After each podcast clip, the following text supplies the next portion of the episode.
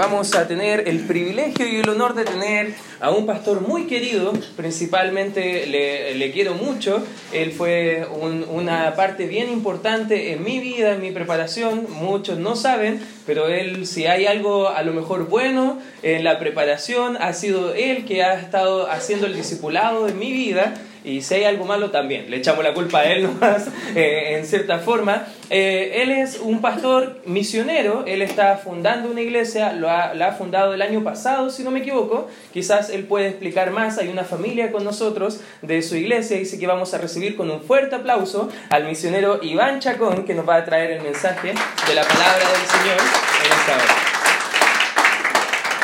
Gracias. Hermanos, muy buenas noches con cada uno de ustedes. El Señor les bendiga inmensamente.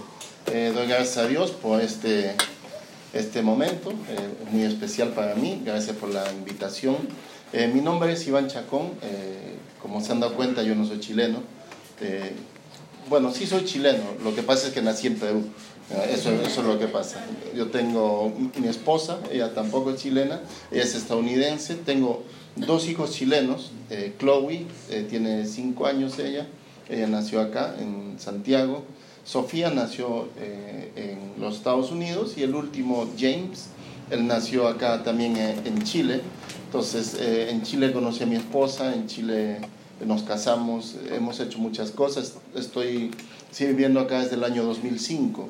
empezamos trabajando con el hermano Jason Holt, después eh, en la Villa Los Héroes. De esa iglesia vino la hermana Connie, que se casó con, con el pastor Francisco. Eh, entonces, eh, también de esa iglesia salió la hermana Francisca, que se casó con el pastor Yajairo. Y así hemos seguido, queremos seguir exportando esposas para pastores. y bueno, de la iglesia fe han, salido, han salido varios hermanos que, que están pastoreando y, y sirviendo. Y bueno, Dios, Dios me ha dado una parte, una pequeña parte en, la vida de, de, los hermanos que, que, están ahora sirviendo al Señor.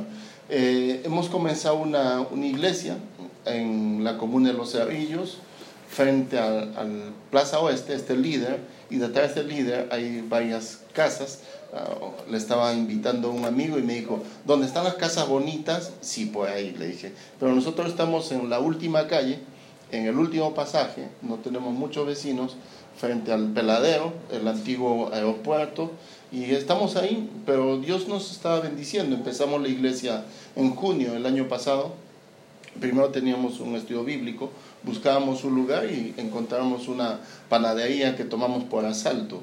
Y, desalojamos al, de la panadería y, y él se fue, nos dejó el lugar y ahí hemos estado sirviendo y el hermano Jorge y su esposa Catalina, ellos han estado desde el primer día eh, con nosotros, ellos salen en todas las fotos de Facebook ahí sirviendo, pintando, haciendo aquí allá.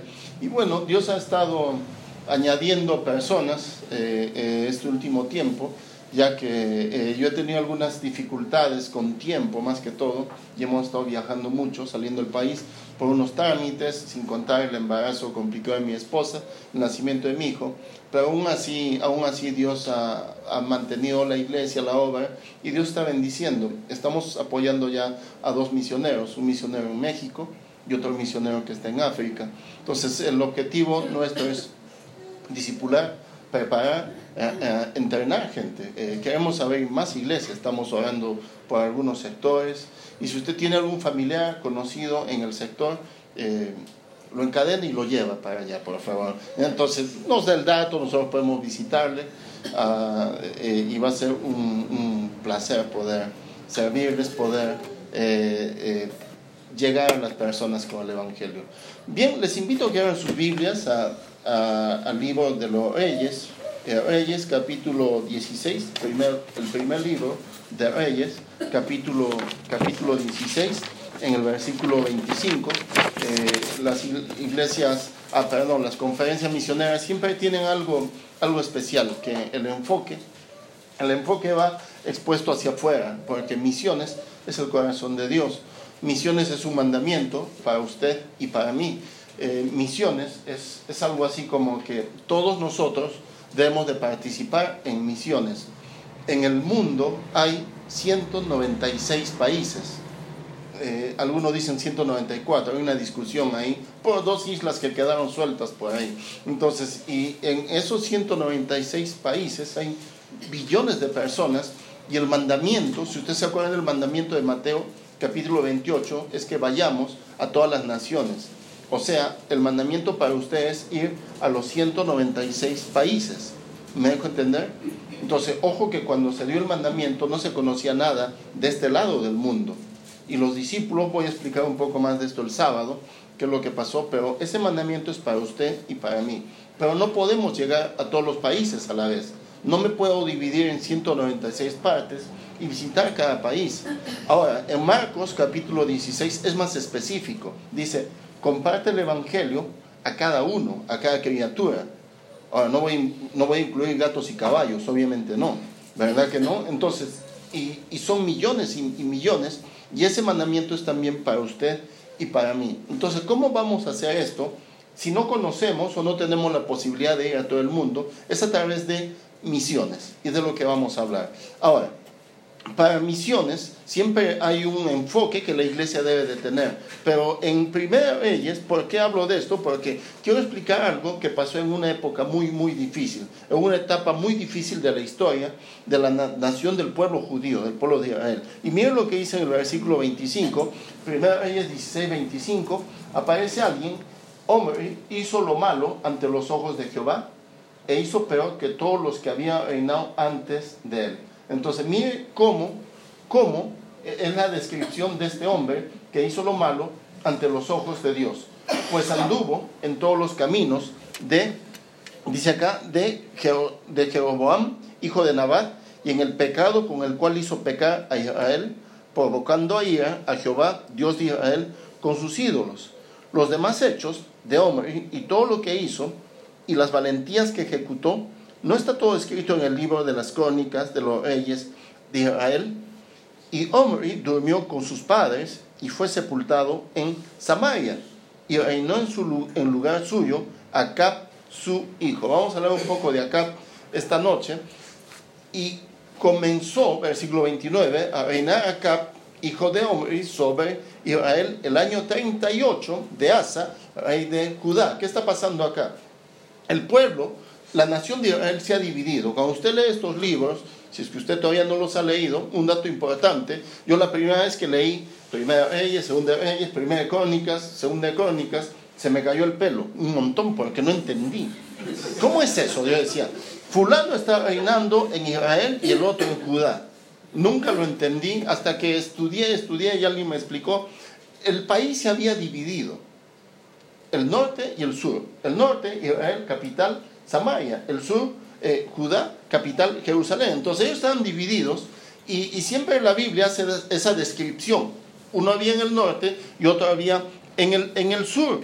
Entonces, eh, eh el versículo 30, una vez más dice, y reinó Acab, hijo de Omri, sobre Israel en Samaria 22 años, y Acab, hijo de Omri, hijo, hizo lo malo ante los ojos de Jehová y mire este detalle, más que todos los que reinaron antes de él, porque le fue ligera cosa andar en los pecados de Jeroboam, hijo de Nabat, y tomó por mujer a Jezabel, hija de Edbaal, rey de los Sidonios, y fue y sirvió a Baal y lo adoró. Aparte de todos los pecados conocidos que ellos tenían, él tomó una mala decisión, se casó con la persona equivocada. Si hay algún soltero acá, Usted tiene que casarse con alguien que tiene su misma fe, dentro de la voluntad de Dios, nunca en yugo desigual, porque empiezan las complicaciones, salvo por la misericordia de Dios y el trabajo arduo de su pastor, usted va a poder ganar a su cónyuge para que sirvan juntos a Dios, porque es la voluntad de Dios que le sirvan todos los matrimonios. Entonces este hombre se casó, se casó con una mujer llamada Jezabel, con la cual nunca debió de casarse. Jezabel acá es la encarnación misma del diablo. Y acá es el mismo Lucifer, acá personificando a Lucifer, porque está haciendo todo lo malo opuesto a lo que Dios ha, demandado. Y ella, hija de Edbaal, rey de los Sidonios, y fue y sirvió a Baal y lo adoró. Aparte de, todo, de toda la influencia idolátrica que tenía, Esta mujer Jezabel adoraba a Baal. ¿Y quién es Baal? No es otro que Belzebú, dios de las moscas, el mismo Satanás, que al cual fue este hombre llamado Acab y lo adoró. Entonces, si nosotros aprendemos un poco de historia, de este punto hacia atrás, por 60 años, por 60 años, nadie ha adorado a Jehová. Nadie se ha levantado en pos de Dios. Nadie ha dicho, vayamos al templo, adoremos. Nadie ha abierto la Biblia el Antiguo Testamento, la ley que ellos tenían para cumplir sus leyes. ¿Por qué? Porque el gobierno estaba haciendo lo que bien le parecía y eran tiempos difíciles donde ellos en sus, en sus ritos y en sus adoraciones a Baal hacían cosas extremas, cosas asquerosas, cosas horribles. Ellos entregaban sus bebés y los quemaban. La Biblia nos enseña que presentemos a los bebés pero ellos tiraban al fuego a sus hijos en sacrificio a esos dioses falsos. Y este hombre, eh, eh, Acab, adoró a Baal, versículo 32, e hizo altar a Baal en el, en el templo de Baal que él edificó en Samaria. Se dio la molestia de edificar un templo. Y, y yo me imagino que no era cualquier templo. ¿Se ha dado cuenta hoy en día? La gente piensa que la presencia de Dios está en el lugar más lujoso. Mientras más lujoso, ahí está la presencia de Dios. O mientras más grande, ahí está la presencia de Dios. Si, si alguien vendría de una, de una secta que tiene un local grande con diamantes por todo lado y metería la cabeza, diría, esos están perdiendo el tiempo, Dios no está ahí. Le cuento un dato pequeño. Eh, en el año 1999, 99, estuve trabajando en la selva de Perú y fue una iglesia cristiana sin denominación y, eran muchos hermanos, como 200, y, fui en la mañana, el pastor me presentó y todos vinieron a saludarme con un beso. Acabé mojado. En la tarde volví y, otra vez me saludaron con beso, pintado de verde, de rojo, así de por todo lado. No volví más. Y le pregunté al pastor, ¿y hay algún grupo bautista acá en, en esa ciudad pequeña en la selva? Y me dijo, ah, sí, son como cinco gatos en una choza. Así me dijo, en una casucha. Son como cinco gatos en una casucha. El siguiente domingo fui. Fui y llegué con, mi Biblia, jovencito, 24 años, eh, eh, con chasquilla, pecas, con mi shortcito, así llegué con mi Biblia. Y, el, eh, había un hermano encargado ah, y me dice, ¿qué tal? Adelante, bienvenido. A la siguiente semana usted puede predicar, me dijo. Eran tres niños y la familia de él. ya, le dije prediqué y ahí es donde el Señor me llamó al ministerio, en una casucha de cuatro palos y dos chapas de zinc. Ahí es donde el Señor me tomó. Y hasta hoy le hemos servido. Queremos seguir sirviéndole, porque la presencia de Dios está donde están sus hijos. La presencia de Dios está donde se le glorifica. No donde el templo es gigante y donde la gente tiene mucho dinero y autos del año. Entonces, estos hombres tienen una confusión, porque ellos piensan que mientras más lujo le dan al lugar, mientras más eh, grande es el templo, entonces Baal va a estar feliz. ¿Qué hizo Acab? Adoró a Baal, eh, le edificó un templo, versículo 33, hizo también Acab una imagen de acera, la figura femenina, eh, haciendo así Acab más que todos los reyes de Israel que reinaron antes que él. Miren lo que dice acá, para provocar la ira de Jehová, Dios de Israel. En su tiempo, y él de Betel reedificó a Jericó, que fue destruido.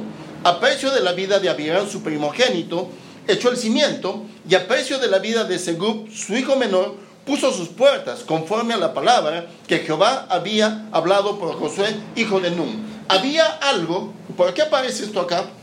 Porque había algo muy sagrado en este tiempo y era como algo intocable, porque Dios había dicho, nadie reconstruye Jericó.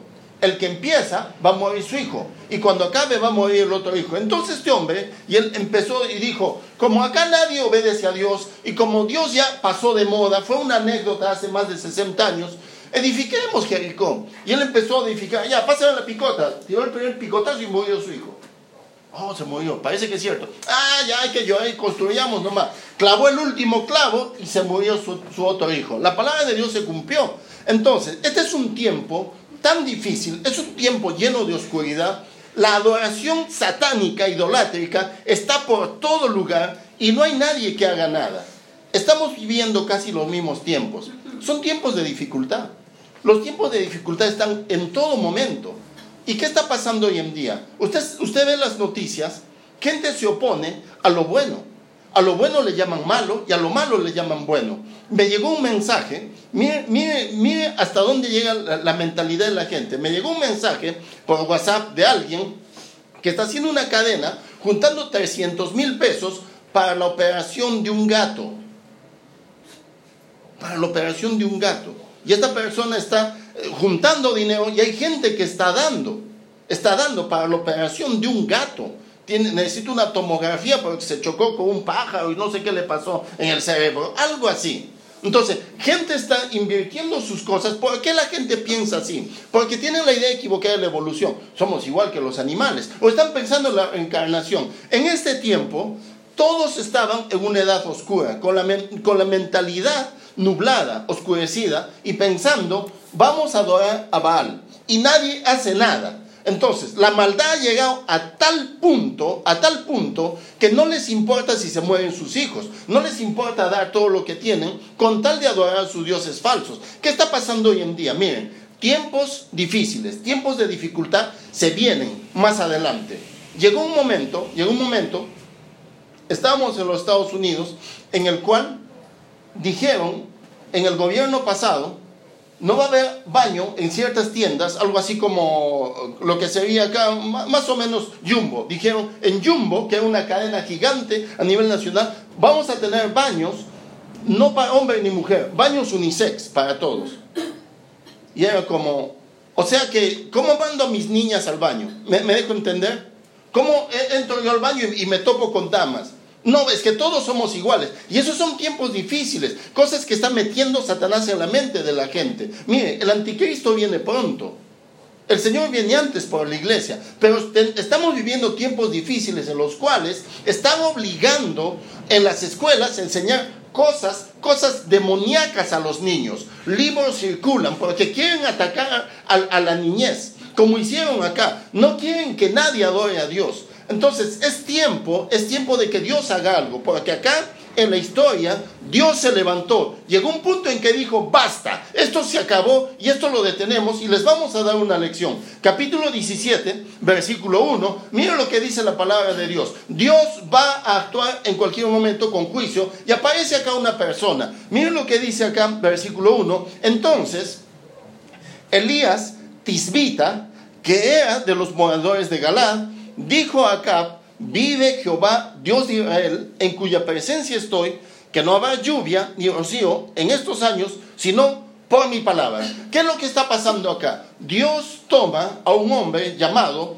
Elías. Ahora, eh, eh, llama mucho la atención el nombre. Elías significa siervo de Jehová o Jehová es Dios. Entonces, su solo nombre es, como si yo entro, un ejemplo, si voy al, ¿qué se llama esta virgen que está en el camino a Viña? La virgen de...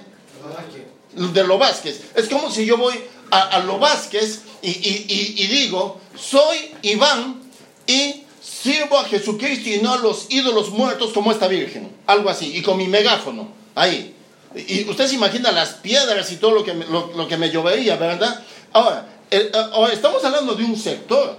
Pero Elías es enviado al palacio, donde Acab, Acab era un dictador, Acab hacía verdugo, sí, usted el del hacha, yo, yo jefe, sí, a Elías. Pero, y Elías sabía eso, Elías sabía que lo iban a matar. Entonces Dios lo llama, yo me imagino ese llamado y le dice, Elías, ven para acá. Sí, Señor, vas a ir donde el guatón, perdón, donde Acab, y lo vas a señalar directo a los ojos y le vas a decir que no va a haber lluvia porque yo lo he dicho, ya, porque tu nombre me representa a mí. Entonces Elías se llena de valor y, mire de dónde era él, de Tisbe, Elías Tisbita. Usted ha escuchado, yendo hacia el sur, eh, pasando Buin creo que está, antes de entrar a, a Yoyeo por ahí, hay un pueblito llamado Peor es Nada.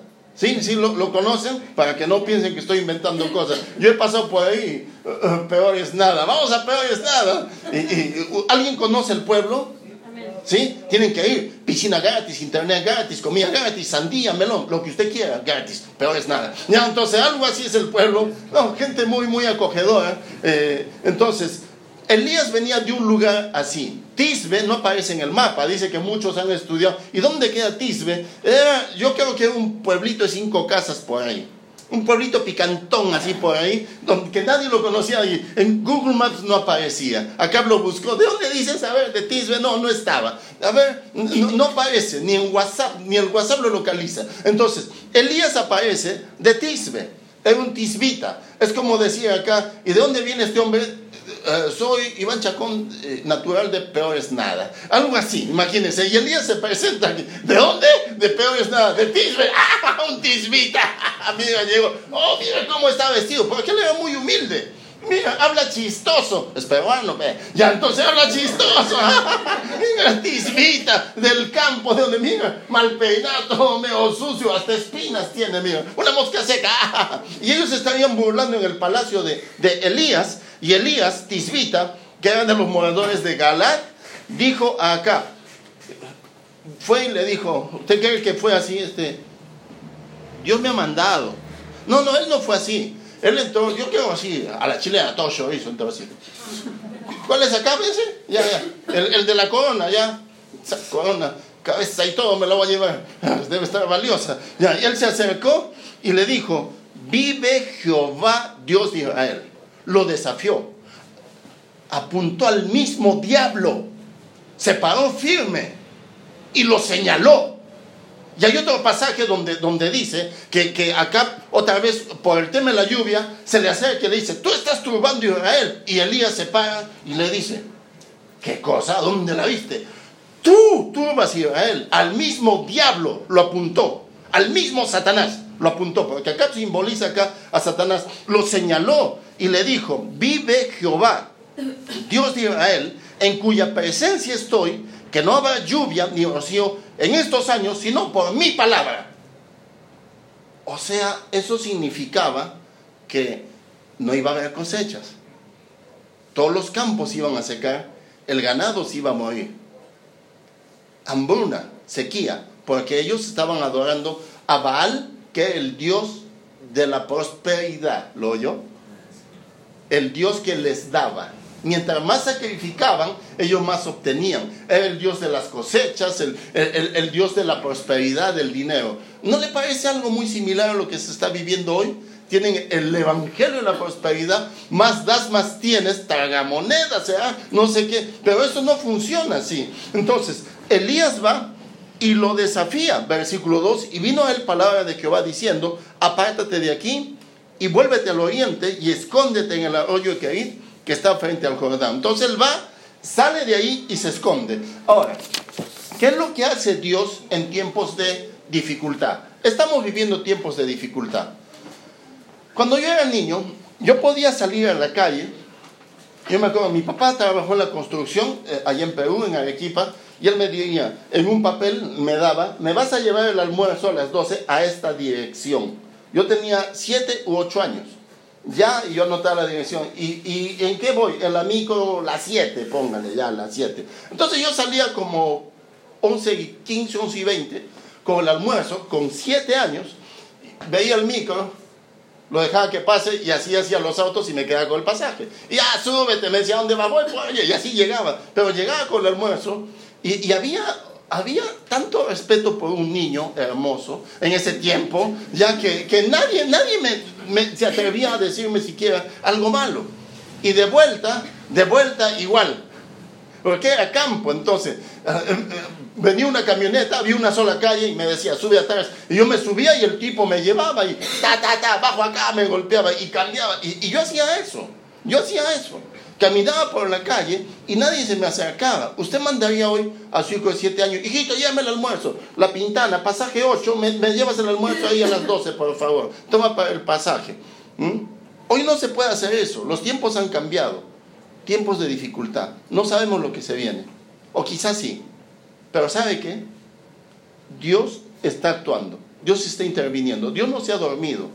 En tiempos de dificultad, pasan algunas cosas y vamos a ver tres cosas que hace Dios en tiempos de dificultad. Número uno, en tiempos de dificultad, Dios busca personas especiales para hacer trabajos especiales. ¿Sabe a quién buscó? A Elías, de Tisbe, a un picantito de por ahí, a un pobrecito de por ahí, de un campo así, de peor es nada, y de ahí lo llama a Elías y le dice, ven Elías, vas a hacer esto. Yo, Señor, ¿estás seguro? Sí, tú. Y Dios va a usar a alguien especial para hacer brillar la luz en medio de las tinieblas. Dios lo encontró en el pueblo más humilde que existía. Y Dios busca personas que sean decididas, que tengan corazón, que se paren por el Señor y que digan, basta. Y que digan, yo voy a ir a enfrentar esta situación. No es posible, no es posible que nadie esté adorando a Dios. Y Elías se levanta y dice, vive Jehová, Dios de los ejércitos, en cuya presencia estoy. Y señala a, a, a Acab, porque Dios lo toma y alguien, y Dios busca a alguien que se pare solo, aunque los demás no lo quieran hacer. Esa es la diferencia entre el cristiano auténtico y el cristiano que es común. No seamos cristianos comunes. La mediocridad está por todo lado. ¿Ha escuchado usted esos cristianos que son cristianos un tiempo y otro tiempo no? Dios busca personas especiales. Dios busca personas dispuestas a pagar el precio. No se relata en la Biblia el llamado de Elías. Aparece de un momento a otro. Pero se imagina qué estaría pasando por su mente estaba decidido. No se ve el diálogo que tiene con Dios, pero él está dispuesto a pagar el precio por amor a su pueblo. Y eso fue lo que hizo. Y usted puede leer los demás capítulos. Como él hace que el pueblo vuelva su corazón a Dios. Dios está buscando. Dios sigue llamando. No es eso de que el Evangelio no era para las épocas pasadas. Dios es el mismo ayer, hoy y por siempre. Segunda cosa que vemos es que Dios usa Dios usa métodos que no son normales. Dios toma, Dios toma a, la gente más humilde. Dios no tomó un ejército, ya bueno, voy a traer a los idóneos para que lo ataquen. No, eran amiguis, eran amigos de, de acá. Y Dios usa a un solo hombre que cambió el curso de la nación. Dios usó a este hombre Elías y no usó un ejército, no usó a alguien brillante, a ver, el, que tiene más títulos, el que tiene más estudios, ya, ese que vaya, no. Dios usó a un hombre simple, humilde, pero valiente a la vez. Y hay que ser valiente para servir a, a Dios. Y usted no piense que Dios no lo puede utilizar, porque usted es como una joya, un diamante en la mano de Dios. Usted nunca se imagina cómo Dios le va a bendecir. Usted nunca se imagina lo que Dios le va a dar a usted si usted le sirve. El día que, el día que yo decidí, eh, el Señor me estaba llamando y yo estaba luchando con Él. Y el día que decidí si voy a servir a Dios, escuché dos voces. No, no literalmente, pero era como, como que una voz me decía, vas a ser un viejito predicando en una chocita y no vas a tener ni para comer. Esa era una voz. Y yo, me acuerdo, yo tenía mi bolso listo para irme al seminario a, internarme allá en Perú y bajé el bolso. Y otra voz vino, era como, yo creo el Espíritu Santo que me dijo, Dios va a proveer. Solamente me acuerdo de eso. Dios va a proveer. Levanté mi bolso y había un hermano esperándome, el que me iba a llevar, un taxista. Y le dije, Dios va a proveer, no tengo para pagarte, vamos. Ya entonces, pero, y, nos fuimos y me dejó, ya, todavía le debo, no, no lo he visto. Ya, entonces, miren, Dios usa métodos que no son normales. Cada uno de ustedes tiene esa capacidad. Dios le puede usar a usted. Dios está buscando personas con un corazón abierto para Él, personas valientes. Y usted estará pensando, no, yo no soy capaz. Sí, sí es capaz. Es que yo no tengo esa habilidad. No, usted tiene otra habilidad que nadie más tiene. Usted es único, única para Dios. Pero yo solo soy un joven. Ah, te falta mucho para nada. Pero yo soy anciano. Ah, si usted supiera la influencia que usted puede tener en los jóvenes. Yo solo soy una ama, una ama de casa. Las oraciones más dulces que se han escuchado, si usted lee el libro Compañeros de Oración, son de las amas de casa, de las mamás, que han hecho cosas increíbles a través de la oración. Dios usa métodos que no son normales. Y quizá usted ya en este momento está en el centro mismo de algo grande y todavía no se ha dado cuenta. De repente usted es de Tisbe o de peor es nada, pero para Dios no hay diferencias. Dios le puede tomar. Dios puede hacer algo grande, algo especial con usted. Dios actúa así. No conocemos sus misterios, pero a menudo nos sorprende. Dios me ha sorprendido mucho. Si, si, alguien me diría hace 20 años, cuando fui salvo, todo esto va a pasar en tu vida, yo diría, no, no creo. Si alguien me lo decía, yo lo malograba, yo creo, mira por otro lado. Pero Dios, dijimos, número uno, busca personas especiales. Número dos, usa métodos que son normales. Y la última cosa, Dios usa personas que aceptan grandes desafíos. E-, Elías se para solo, solo, pero sabía que Dios estaba con él. fue tan valiente de ingresar. Es como si yo eh, eh, eh, le digo a usted, ¿sabe qué? Un voluntario, ya. Vas a ir a Corea del Norte, ¿ya? ¿A dónde? A Corea del Norte. O mejor te mando a, por ahí a un país musulmán, ¿ya? Donde todas las mujeres andan de negro y no pisan el suelo. Ya, vas a ir ahí, ¿ya? Donde es prohibido la Biblia donde las mujeres eh, todas se busquen con burka y su malla antimosquitos acá. ¿Ya? Entonces, y vas a ir a decirle al jeque, ese que anda con su sable, que Jehová es Dios y que deje ir a ciertas personas, como le dijo a Moisés. O vas a ir y le vas a decir al gordito de, no van a subir esto al internet, al, al, gordito, hay que respetar las autoridades, al señor presidente de Corea del Norte, vas a ir a decirle que Jehová es Dios y que Él está equivocado. O vas a ir a Cuba, o vas a ir a Venezuela a enfrentar al presidente y le vas a decir, Jehová es Dios y tú estás haciendo las cosas mal. Creo que vas a acabar en una prisión. Elías, creo que te van a matar. Elías, si tú haces esto, estás en peligro. Y se imagina las voces de los demás, pero ¿has pensado en tu familia? No puedes faltar a clases. Gente eh, diciéndole esto a Elías, ¿y tu campo quién lo va a cultivar? Elías, hay que despedirnos, te voy a mirar bien Elías porque es la última vez que te mío, le habían dicho algunos amigos. No voy a volver, dijo Elías. Bueno, no volvió, se fue a la cueva. Pero Elías fue tan valiente que sabía que Acab lo podía matar en cualquier momento. Si Acab decía así, lo mataban, no salía. Pero él sale del palacio.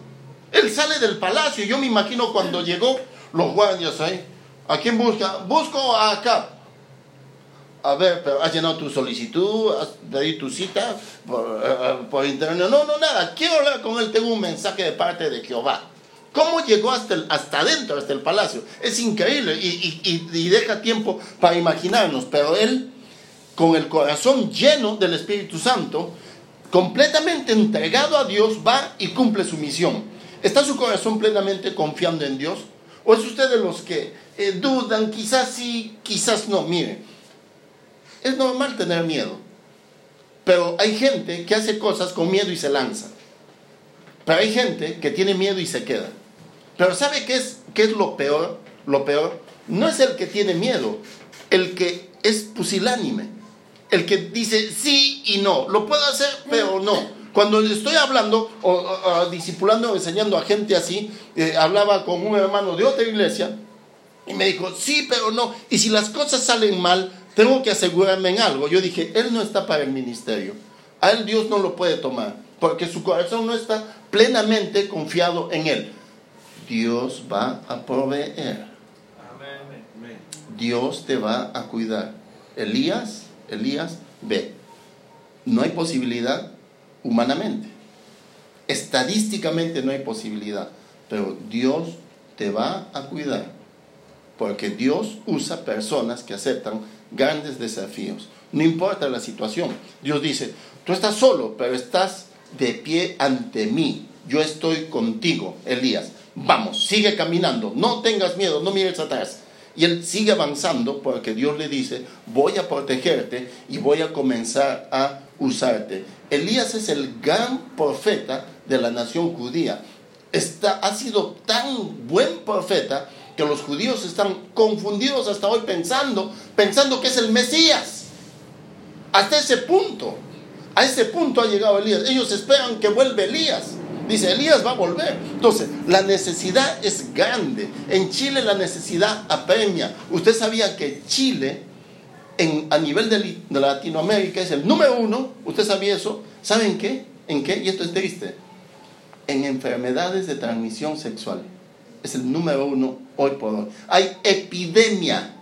El año pasado hubo epidemia. ¿Y sabe quién me dio este dato? Un hermano que trabaja en CERMI de salud. Lo llamé y me dijo, el gobierno anterior dejó la escoba, hablando en chileno. Me dijo que la, entre edades de 25 a 35 la gente está muriendo y, la, y, y el crecimiento de mortalidad está en esa edad.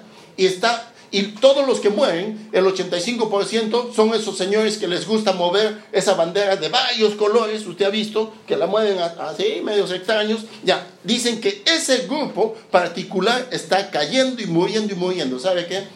Han caído en la trampa de Satanás. Hay que eliminarlos de una u otra forma. Y todos los intelectuales, los que dicen tolerancia, hay que ser tolerantes, pero Elías hay que ser tolerante. ¿Qué, ¿Qué, te va a hacer que te inclines ante Baal? No, Señor. Pero ¿cómo vas a ir a decirle eso acá? ¿Cómo, cómo tan canuto? ¿Cómo te vas a parar delante de todos y decir soy un cristiano? ¿Cómo? ¿No te avergüenza? Vergüenza hay que tener de pecar. Vergüenza hay que tener de no servir a Dios. De eso hay que tener vergüenza. ¿Acaso estoy robando? ¿Qué estoy haciendo? Por eso el cristiano debe estar preparado y aceptar los grandes desafíos que Dios va a poner en su corazón. La, necesidad sigue siendo grande. Esa búsqueda continúa. El Señor está buscando personas que marquen la diferencia, que hagan, que hagan algo distinto. Gente que se levante para Dios. Los neutrales no sirven aquí. Esto es una batalla. O peleas o mueres, o peleas o te vas. Esto es así, misiones es así, millones y millones en el mundo, 196 países y gente clamando por un Elías, por alguien que se levante y diga, sí Señor, yo estoy dispuesto, tómame a mí, llámame a mí.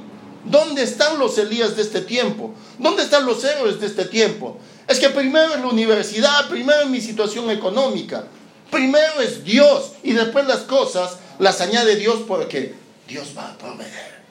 Amén y Dios ha provisto. Dios sigue buscando creyentes fieles, pero a veces hay que esperar tanto tiempo para encontrar creyentes fieles. Es la cuarta iglesia que empezamos aquí en Chile. Y algunos me han causado dolores de cabeza y ahora son pastores. Hemos esperado tanto. Gente me dijo, estás más viejo que hace 10 años. Ay, tú más guatón, me dije. Ya entonces, ya me viene a decir. Quizás sí, pero hemos decidido dar todo, dar todo por el Señor. Mi esposa no está en Chile, la extraño, extraño a mis hijos. Me gustaría estar con ella.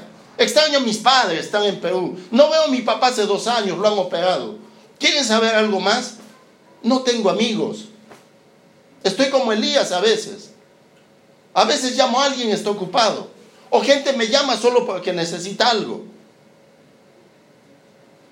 Pero vale la pena. Amamos al pueblo chileno. Y yo no digo que usted va a acabar igual que yo. Porque Dios me ha bendecido inmensamente. Pero esa búsqueda continúa.